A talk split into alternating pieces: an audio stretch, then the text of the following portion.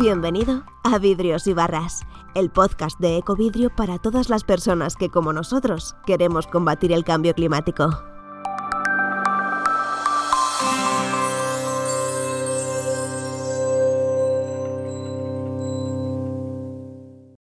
Quería abrir un momento de debate en el que queremos eh, cederos ahora la palabra, pero si os parece voy a empezar yo con las dos primeras, porque siempre hay un poco de tensión con las primeras preguntas.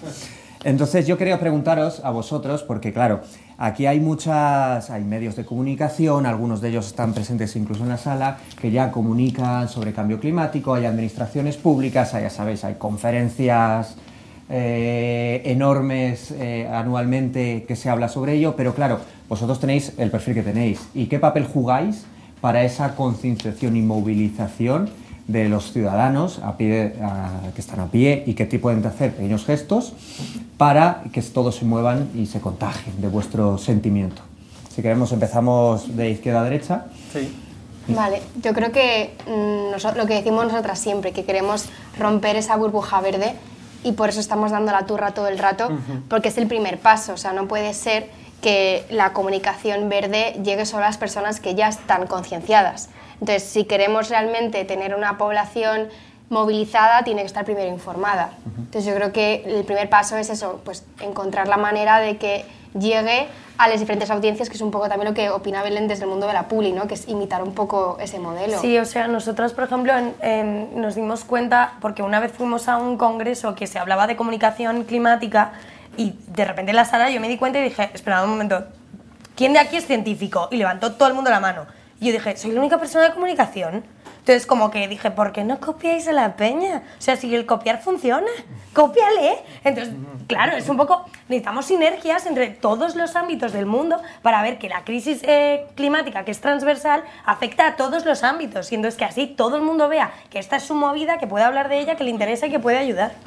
Sí.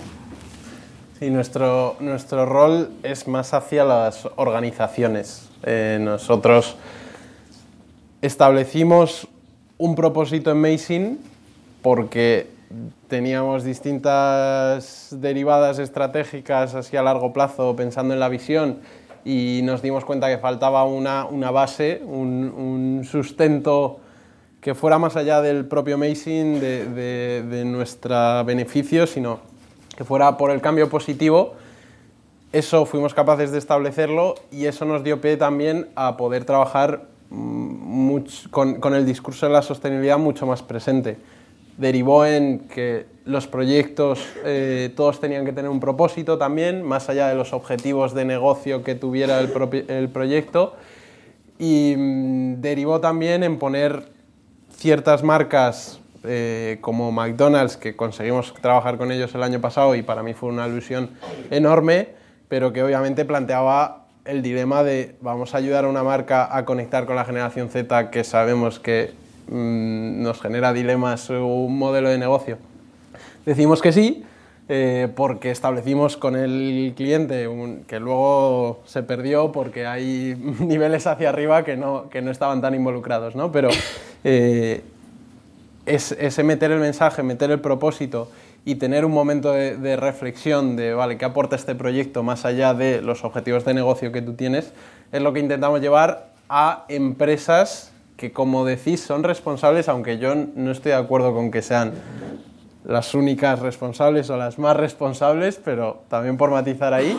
Eh, pero eso, trabajar con las empresas para que asuman que, mirar más allá de los objetivos de negocio es importante porque el impacto está, o sea, hagas lo que hagas, eh, sí, tienes 100 eh, engagements, pero tienes también una persona que, de repente pues, se lleva mejor con su abuelo o ha generado un momento social con su abuelo que, en otro caso pues, no, no hubiera sucedido. ¿no?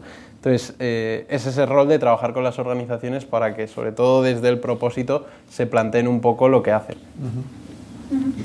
Yo, como decían ellas, también yo creo que lo, lo ideal es intentar, obviamente, concienciar a todo el mundo, cosa que es un poco imposible, pero sí que echo de menos también que, incluso podíamos juntarnos los influencers activistas del tema verde, como se dice, eh, porque no estamos saliendo casi nada a las calles, eh, se protesta pero de una forma que quizás no se vea, sí que es cierto que se crea contenido de divulgación, pero no, estamos, no se nos nota cabreados y lo estamos, entonces yo creo que muchas veces eh, es eso, intentar concienciar a mucha población para que se mueva, para que difunda que las cosas tienen que cambiar, que no solo empresas, gobiernos, etcétera, la gente muy de arriba. También. Sí, también. Personas también, pero tienen unas decisiones muy, muy grandes. También que hay veces que no las hacen tan bien, pero, pero sí que es cierto que tenemos que sacar un poco la garra porque el, el, planeta le va a dar absolutamente igual que nos extingamos con todas, las, con todas las letras. Ya lo vimos en el confinamiento, o sea, el planeta estaba feliz de que todos los humanos estuviéramos en casa.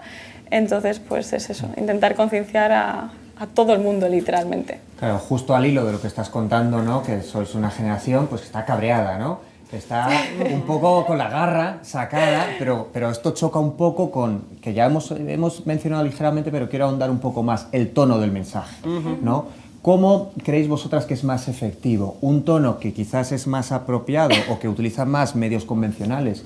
Puede ser quizás un poco más alarmista, con eh, la temperatura sube 1,5 grados, las inundaciones provocadas por no sé qué, que al final es un poco a veces catastrofista, o unos mensajes que vosotras a veces utilizáis más en redes sociales, ¿no? ¿Cómo eh, creéis que se llega mejor? Pues está claro que el miedo no funciona porque el miedo paraliza y eso se, se, ve. O sea, tú no puedes... La crisis climática da muchísimo miedo y estamos aquí, jaja, nosotros hacemos los vídeos con un vermú porque hay que pasar algo del trago de alguna manera, o sea, eso es así, pero da un miedo de cojones, pero es que el miedo eh, paraliza, entonces no podemos contarlo así porque queremos gente activa, queremos gente que diga, vale, esto da mucho miedo, pero lo bueno de la crisis climática es que las soluciones ya existen. No tenemos que inventar más máquinas que chupen CO2 de la atmósfera, que existen, pero uh -huh. no hace falta, realmente la solución está ahí.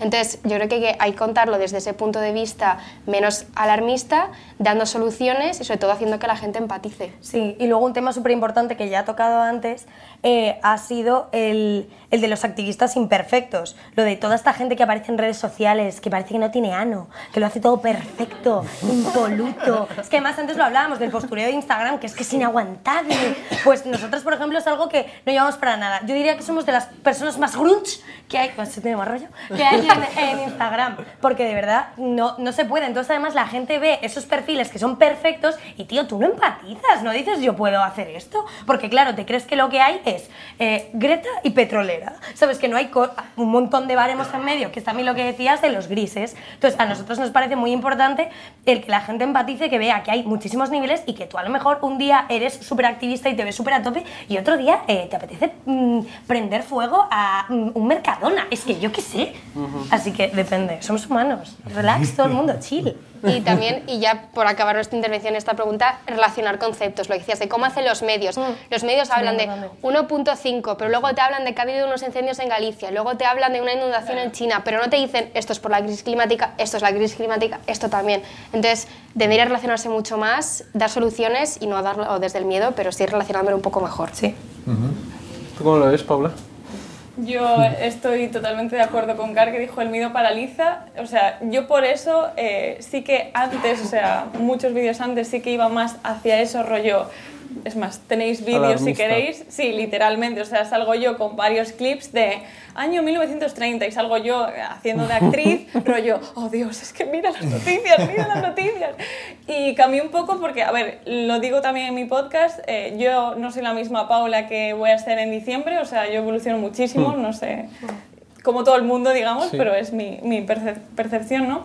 Y, y conmigo evoluciona también mi forma de contarlo y todo. Entonces yo cambié eh, la forma de no meterme más ecoansiedad, porque si no, yo también uh -huh. estaba paralizada, o sea, yo intentaba, se pone la piel de gallina, yo intentaba eh, no coger algo de plástico y me agobiaba, pero es que en el súper no hay tanta variedad para yo poder ser sostenible 100%, y si alguien te dice que es sostenible al 100%, es totalmente mentira. Entonces, eh, el miedo no va para ningún lado, creo que hay que enfocarlo de otra forma, quizás, eh, bueno, el otro día estuve, bueno, el otro día, en la Comisión Europea, en plan, eh, la, la, Comisión Europea llamó a algunos creadores para ir allí para literalmente hacernos la pregunta que acabas de hacer, rollo, ¿cómo podemos comunicar uh -huh, y uh -huh. llegar a la gente joven? O sea, nos llevaron unos creadores, eh, dos de España, luego así de varios países tal, Y me pareció súper interesante que la Comisión Europea literalmente dijo, oye, quiero que me digas cómo hacerlo, ¿sabes? Porque necesito que llegar a la gente. Entonces yo creo que em, mucha, que no tengan miedo los medios a también preguntarnos, oye, ¿tú cómo comunicarías esto? Porque hay muchas marcas que si te dan libertad creativa lo comunicas mejor que el briefing que te acaban de enviar, por ejemplo. 100%. es que claro, decirlo de tal y me acuerdo de los documentales de Netflix, que son un poco alarmistas y han funcionado bastante bien. Entonces, no sé, eh, o sea, porque yo tengo la teoría de que el mundo se va a seguir eh, yendo hacia ambos niveles de universalidad, es decir, más global, pero también más segmentado.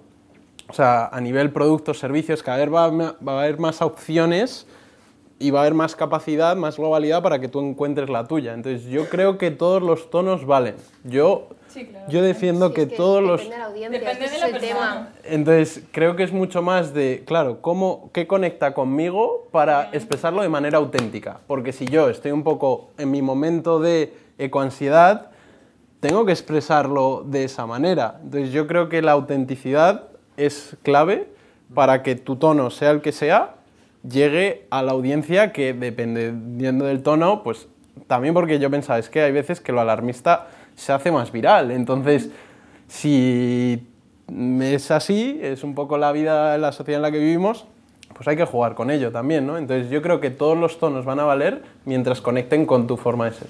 Claro, y yo creo que un poco por echar un cable a nuestros compañeros de medios de comunicación, a mí hay una, digamos, unos de ellos que son los hombres y mujeres del tiempo que están cada vez más concienciados con el cambio climático. Y de hecho, en redes sociales muchas veces son víctima de gente eh, negacionista. No sé si lo veis, a Roberto Brasero, a Martín Barreiro, a alguno de ellos hablando del clima y las consecuencias de, por qué está ocurriendo, que es lo que contabas tú, de conectar datos, y son un, sector que ya lo está haciendo pues, de una manera maravillosa. Y, y se encuentran esos negacionistas enormes atacándoles, que yo entiendo que vosotras tendréis también algunos. Yo tengo un poco hate, la verdad. ¿No tienes la gente, viene la gente correcta a mi comunidad. O sea, yo tengo mucha suerte, la verdad. O sea, quizás de vez en cuando me dices que mira, has utilizado esto con plástico, me da igual. Pero negacionistas como tal, no no creo que mi contenido les haga mucho daño, ¿no? Soy, yo soy como muy, light. A nosotras sí que nos llega algo, no tanto como se puede esperar, pero no de hate, sino de negacionistas. Pero lo guay es que es eso, nuestra comunidad también es como súper activa y a veces es que nos sentamos un y yo con palomitas a ver ah, cómo se pelean, porque se ponen a discutir con datos, tal, se mandan las fuentes, bueno, es increíble. Pero es verdad que nosotras hate no, pero mansplaining Mansplaining tenéis un montón. Bueno, no sabes. Como el de First Sí, sí, sí, no, literal, literal. Sí, sí. Claro, eh, decís que no tenéis hate, o casi no tenéis, tenéis eh, algunos negacionistas que os aparecen, ¿no? Pero claro, ya os estáis haciendo cada vez, tenéis comunidades más grandes y, ojo, atención, cada vez sois más foco, no de seguidores, sino foco de empresas. Empresas que quieren hacer acciones, colaboraciones, y contar con vosotras para lanzar un poco sus mensajes. Yo quería preguntaros un poco cómo hacéis, cómo conjugáis estas colaboraciones, cómo las elegís, cómo lo mezcláis con vuestro contenido orgánico para que todo suene pues, no impostado, etc. Nosotras en esto tenemos bastante suerte, bueno, suerte, porque este no es nuestro trabajo, en plan, nuestra forma de vida de vivir no es esto, aparte tenemos, somos como Batman, bueno, no porque él era millonario, somos como Peter Parker, eh, y entonces tenemos aparte otro trabajo, entonces nuestro sustento no depende de, esto, porque si no iríamos fatal, entonces eh, podemos tener mucho cuidado a la hora de con quién queremos colaborar y qué queremos comunicar y cómo lo que queremos hacer, porque como lo que usamos es nuestro tiempo de ocio para hacer esto, valoramos un montón mm, en qué lo gastamos o en qué no. Entonces, esto es algo de la que, mm, que, no muchos creadores de contenido tienen la libertad de poder hacerlo. También, claro, es un poco putada porque tenemos que manejar muchas horas de curro y tal. Entonces, en general, solemos coger colaboraciones que sí que nos dejan mucha libertad, porque, a ver, nuestro perfil es un poco, no voy a decir polémico, pero es curioso. Entonces, sí que nos gusta que nos dejen nuestra forma de comunicar y nuestra forma de hacerlo porque, sinceramente, un mensaje impostado y que te hacen repetir como un papagayo, aparte de que se nota, Instagram ya tiene muchos años y la gente es que los huele, no se hace, no, es, no, no vale para nada, es tirar el dinero. Y buscamos siempre que aporte valor. Yo diría eso, o sea, que sea una marca, un ayuntamiento, un lo que sea, un contenido que de verdad pensemos, vale, esto a Yo mí lo me usaría. Yo lo usaría, me encantaría saberlo. Sí. Paula, Vale. ¿quieres? Eh, pues mira, yo en mi caso eh, sí que estuve trabajando hasta septiembre, o sea, como ellas, eh, una Hannah Montana, digamos. Eh, pero en septiembre mi salud dijo hasta aquí, entonces me tuve que decidir un poco qué quería hacer con mi vida y realmente estaba más conectada con el tema de redes sociales y tal y creía que era mi momento para lanzarme y estar yo tranquila creando contenido a mi ritmo, ¿no? Y el tema de cómo elijo a las marcas, literalmente las analizo. o sea, a mí me llega una marca y, pongo, no hago un pros y contras, pero casi, o sea, les miro la web, miro lo que, la información que te envían en el mail, eh, miro mucho lo que hay detrás y obviamente intento ver si hay un greenwashing, que igual se me pasó alguno, pero es que es totalmente, hay veces que son muy listas, pero si están haciendo un proyecto, cómo lo están haciendo, dónde lo estás haciendo, estás haciéndolo en Ourense, vale, pues dónde, quiero saber, o sea, antes como que les hago bastante, sí que algunas incluso tengo como reuniones cuando son así una campaña más anual, que también tengo así como un poco de tal, porque las campañas anuales yo también voy cambiando, entonces sí que hay veces que las campañas anuales eh, puedes cambiar de parecer o no, entonces te tienes sujeto por contrato, bueno, en fin. Pero con tema marcas yo me llevo muy bien porque las marcas que me llegan ya saben el contenido que creo, saben cómo lo hago. Sí que es cierto que muchas empresas, no muchas, quizás un 10%, están empeñadas en hacer el briefing con las frases que quieren tal y yo con mi representante les digo, em, yo considero que esto no va a funcionar en mi comunidad les explicamos una idea tipo y si siguen queriendo hacer su idea, yo la hago sin ningún tipo de problema, pero yo ya les expliqué que esa, idea que tienen de concepto de cómo hacer la publicidad en ese sentido no, no va a funcionar, ¿no? Entonces eso, yo creo que la clave es... eh, yo tengo una identidad en mis redes sociales, quiero seguir manteniéndola, no quiero que por una marca eh, echar todos estos años a perder, porque llevo muchos años creando contenido y las miro al dedillo, la verdad. Y miro los pros y contras, obviamente. Eh, Rafa, y antes hablábamos ¿no? de que es indudable que la sostenibilidad y la conciencia está creciendo en las calles, en las redes sociales. La gente tiene cada vez más conciencia y pide, eh, eh, pide sostenibilidad en las marcas que va adquiriendo y es uno de los decisores de compra. ¿no? Y probablemente también lo es también eh, cuando tú sigues a un influencer. Es una de las variables que tú tienes en cuenta a la hora de seguirle. ¿Y crees que antes decíamos, hay muchísimos influencers, el mundo de sostenibilidad de influencers será así, ahora ya va creciendo. ¿Crees que esto va a conseguir el pequeño coco comercial influencer habitual y será más grande? ¿Cómo crees que la generación Z va a afectar a esto? Yo, yo creo que sí influye. Yo decía que no es tan factor de decisión de compra. pero que, o sea, que sí que se valora a la hora de valorar una marca, pero a la hora de pagar no tanto. Creo que se valora más a la hora de seguir a alguien. Porque al final, con el influencer, tienes que empatizar con la identidad un poco eh, global, donde la sostenibilidad es una parte, y más a día de hoy, que es algo como un poco más novedoso, eh, importante de, de ese, de ese total. Aunque creo que también hay veces que puede llegar a alguien, a lo mejor más lifestyle tipo John Careaga, por ejemplo, porque te mola un poco su estilo de vida, tú eh, puedes ser más o menos sostenible, pero sin ser más consciente o menos, eh, y te mola y le sigues. Sí que creo que a día de hoy, eh, sobre todo porque te, facilita el aprendizaje a través del contenido, yo por lo menos, bueno, sé que cada uno le da un poco su, su utilidad a las redes sociales, pero creo que muchos aprendemos con ellas y yo estoy seguro que vuestros seguidores principalmente aprenden con vosotras, aparte se entretienen, pero yo creo que hay, ¿no? Un- no- hay, un, hay, un, hay un objetivo principal de que aprendan, ¿no? Que aprendan un poco de conceptos y, y entonces yo creo que sí, que, que sí es un factor. No es- yo creo, yo sí que creo que la sostenibilidad va a llegar a un punto que va a ser lo normal, normal. Plan, todos lo sabemos, eh, hay un par de asignaturas en el colegio que se saben que van un poco de enseñarte estas maneras de vivir o estilo de vida o tips. Em, y creo que será algo que tendremos pequeños y grandes al mismo nivel. es mi opinión. Os pareceráis eh, impostada. Si esto se populariza tanto, puede parecer un poco demasiado. Puede ser, bueno, no sé cómo lo veis vosotras. Pues depende de cómo se comunique, yo creo, y de cómo sea.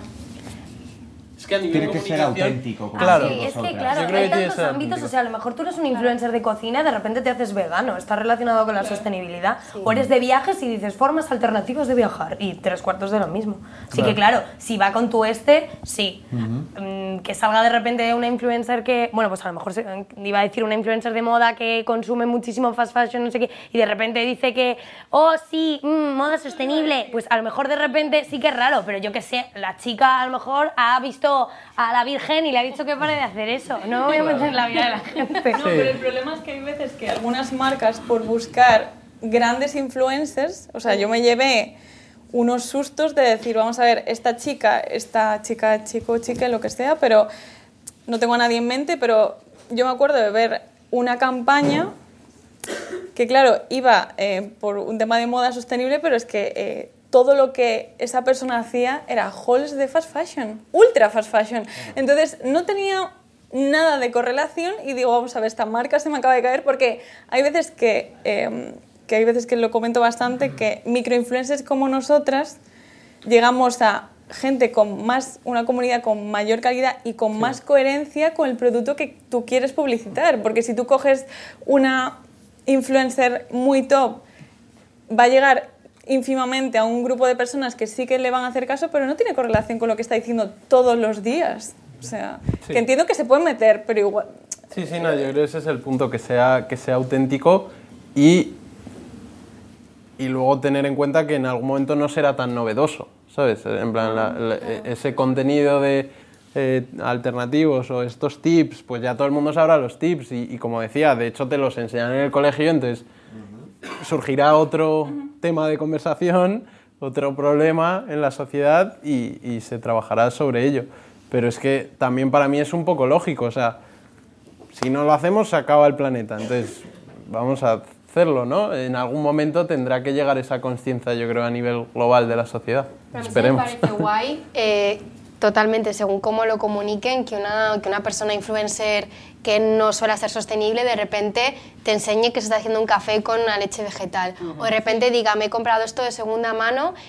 Todo depende de la narrativa, pero sí que creo que, pues como en los ejemplos que hemos puesto de Paris Hilton y Kim Kardashian, no necesitamos que todo el mundo sea perfectamente sostenible y tampoco podemos decir, no, tú nunca has sido sostenible, entonces ahora no me vengas con tal. No, pero si lo cuentas de una manera de, "Oye, mira, esto que he encontrado, qué guay, o "Est- he hecho esto que estoy intentando ser un poco más responsable, pues al final estás llegando a unas audiencias que nosotras pues todavía estamos intentando llegar, ¿no? Pero al final ellos tienen a unos perfiles no sostenibles que quizás este tema les puede entrar de otra manera, entonces todo depende... Aquí romper una lanza por los influencers, que también es una profesión que a veces se- se- se- no se le da valor. Plan, no, es que tú, pues nada, e- eres influencer y qué, qué fácil, ¿no?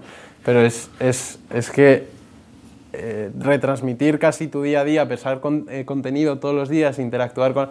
Yo, por ejemplo, que no soy tan extrovertido, a mí me costaría un, estar como pendiente de gente, todo eso es como que sientes, entiendo que un poco de compromiso con ellos, ¿no? Dependencia de yo te he dado, ahora tú me das, en plan, ahí hay, Un tira y afloja, hay un tira y afloja que imagino que no es fácil, ¿no? Entonces, encima, meter un nuevo mensaje, o sea, si te ha salido natural en tu día a día hacerte ese café porque, como decía Belén, te has visto a la Virgen o lo que sea, ¿no?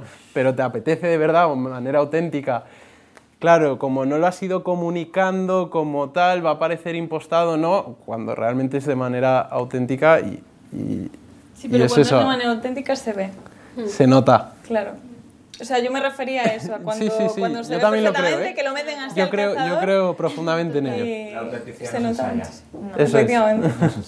No sé si desde el público tenéis alguna pregunta para los ponentes. Por ahí. Hola, eh, Hola. soy Eva. Eh, me encanta tu camiseta, por cierto, trabajo en el eh, A mí me encanta. Ay, perdón. Eh, me- bueno, me encanta escucharos. eh, estoy deseando pescaros así por separado para hablar con vosotras y contigo también, con vosotros. Eh, a mí lo que, estáis hablando de llegar a los jóvenes, pero por desgracia las decisiones en las empresas, en política, no las toman los jóvenes, la toman generalmente señores de traje gris de más de 50 o más de 60. Eh, ¿Cómo pensáis que el trabajo que hacéis vosotros, lo que comunicáis, puede percolar en la sociedad eh, cómo podéis contribuir a llegar también a esa gente a la que también tenemos que convencer, ¿no? que son los, que, los grandes que están tomando las grandes decisiones, ¿no? el, el, microecologismo ¿no? del que hablabais antes. Pues yo creo que a través de la familia. O sea, por ejemplo, hay, me llegó el otro día un mensaje de una madre, sabes que hay veces que aún me sorprende porque hace tiempo me seguía solo gente joven y ahora me está empezando a seguir más gente más adulta, madres y así dice, oye, pues mira, el otro día vi un vídeo tuyo de limpieza y yo no sé mucho de eso, pero mi hija me dijo, venga, vamos. Y ahora la madre me está preguntando por cosas, o sea, que la madre no era para nada del tema sostenible, entonces yo creo que la única forma, que habrá más, obviamente, la que se me viene ahora a la mente, es que eh, las, las, personas que, que, tienen altos cargos también tienen familia, ¿no? Y lo que nos interesa es que cuidar la familia, si hay que meter ahí al medio ambiente también lo metemos de alguna forma, entonces, no sé, intentar eh, humanizar más eh, e intentar conectar de alguna forma con esos altos cargos que nunca hablé con un alto cargo de ese estilo, pero igual lo podríamos convencer con una buena presentación nosotros también. No sé qué pensáis vosotros. Es complicado la pregunta, la verdad. Sí, bueno, se tiene que jubilar mucha gente. Sí, eso para sí. No quería decirlo. No, a ver, sí. No pasa nada. No, que es mi trabajo ese.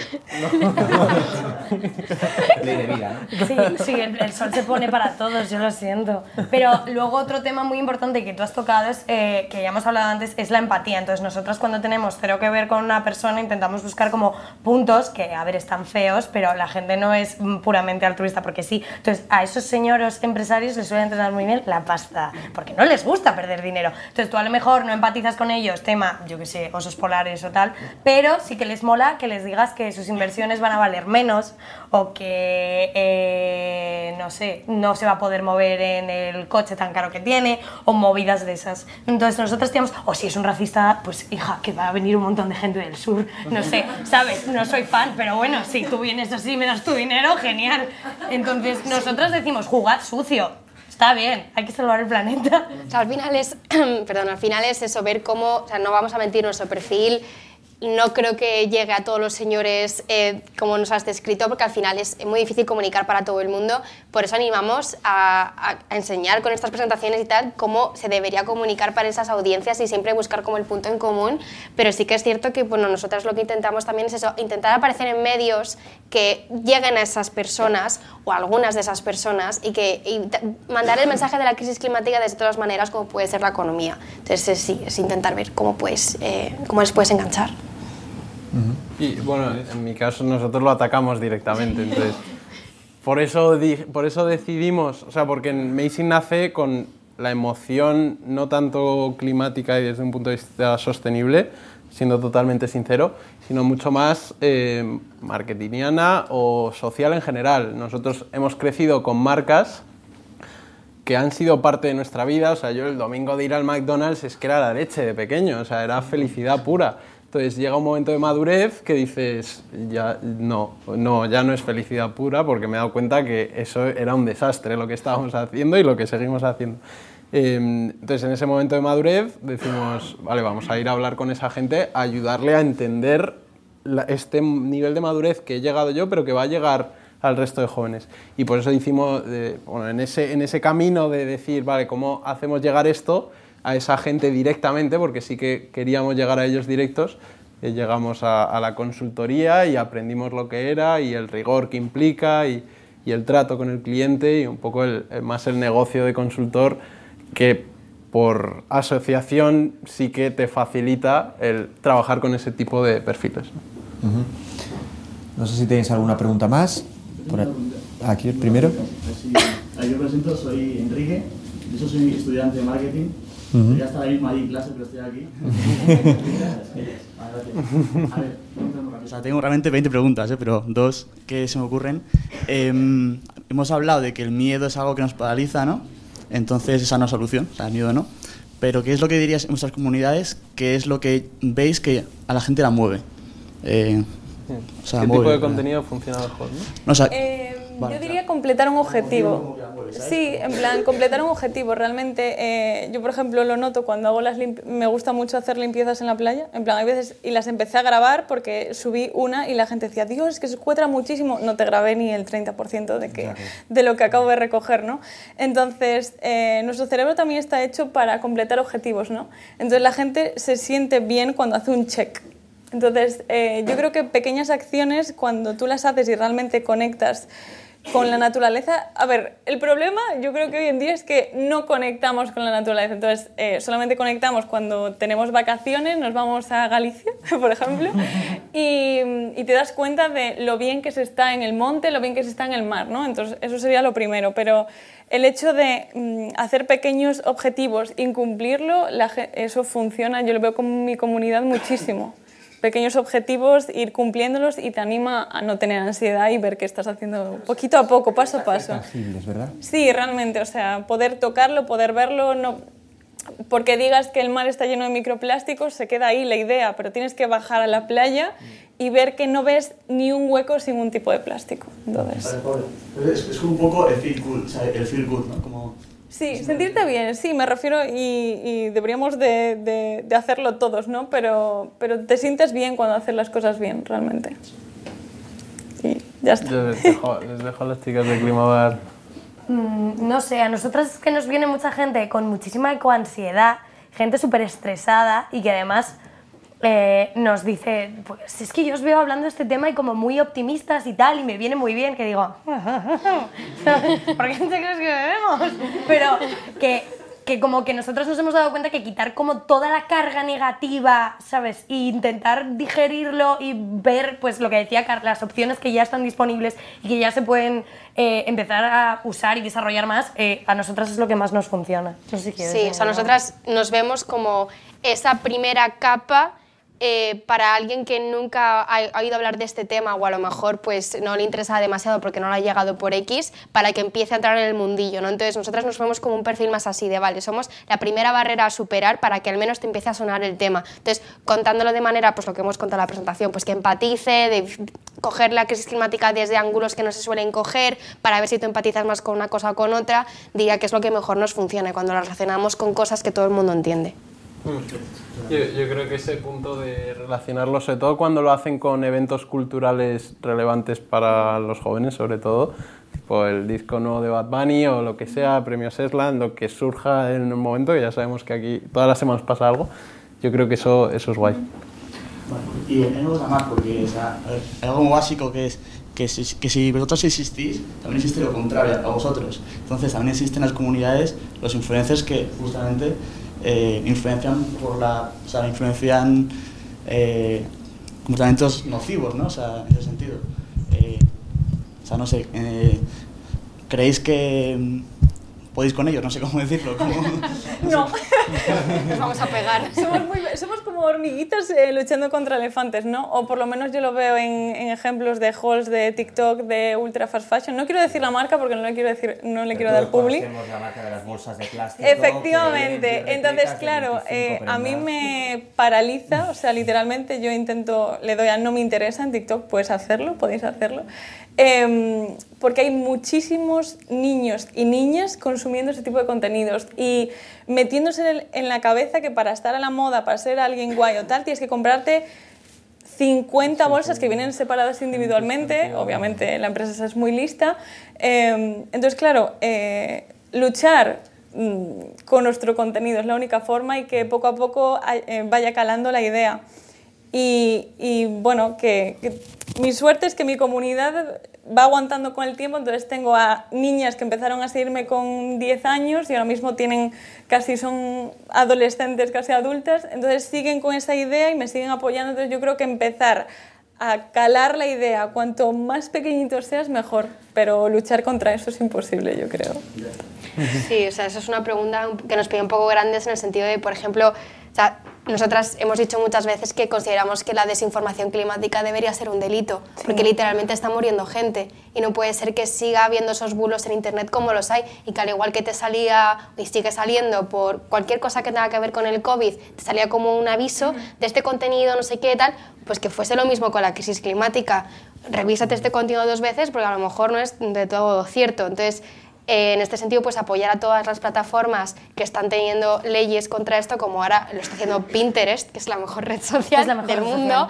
que Pinterest tiene una política ahora contra la desinformación climática. Y hay un movimiento ahora que está creciendo mucho, que lo vi en la COP de este año, que es contra la desinformación climática en redes sociales. Te están hablando con Meta, están hablando con eh, TikTok, están hablando, pues eso, ya han conseguido Pinterest, Google, y están viendo cómo pueden luchar contra esto. No, que pronto pues tendremos la opción de denunciar por eh, aberraciones climáticas. Y lo denunciaremos como contenido no apropiado. Una última pregunta que había por ahí al fondo.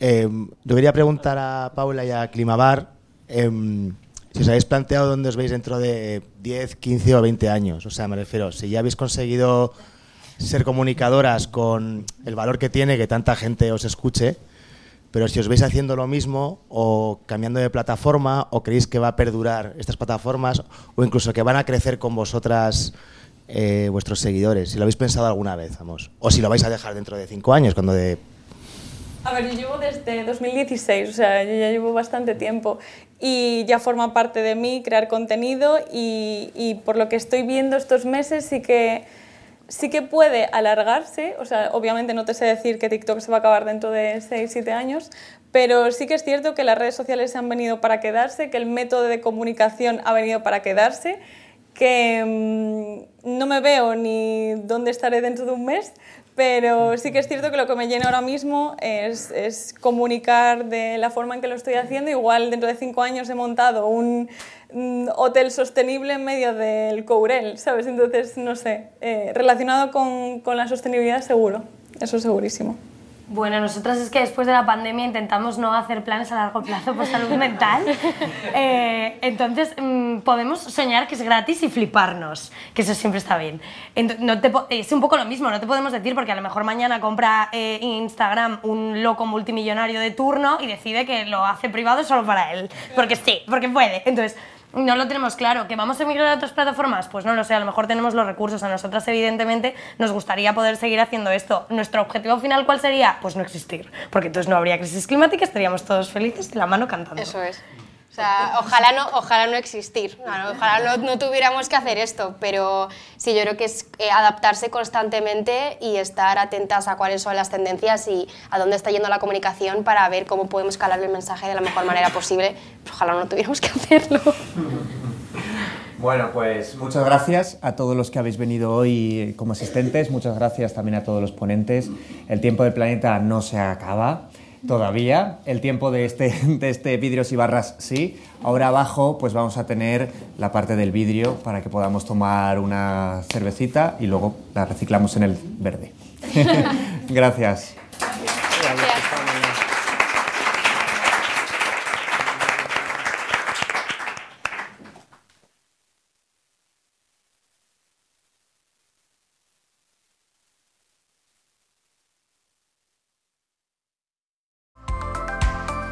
Hasta aquí un nuevo episodio de Vidrios y Barras, el podcast de Ecovidrio donde escucharás voces cargadas de ideas para proteger lo que más nos importa. Ah, y si te ha gustado, no olvides suscribirte y compartir este podcast con alguien a quien pueda interesarle su mensaje. Puedes encontrarnos en iTunes, iVoox, Spotify o agregarnos a tu app favorita. Hasta el próximo episodio.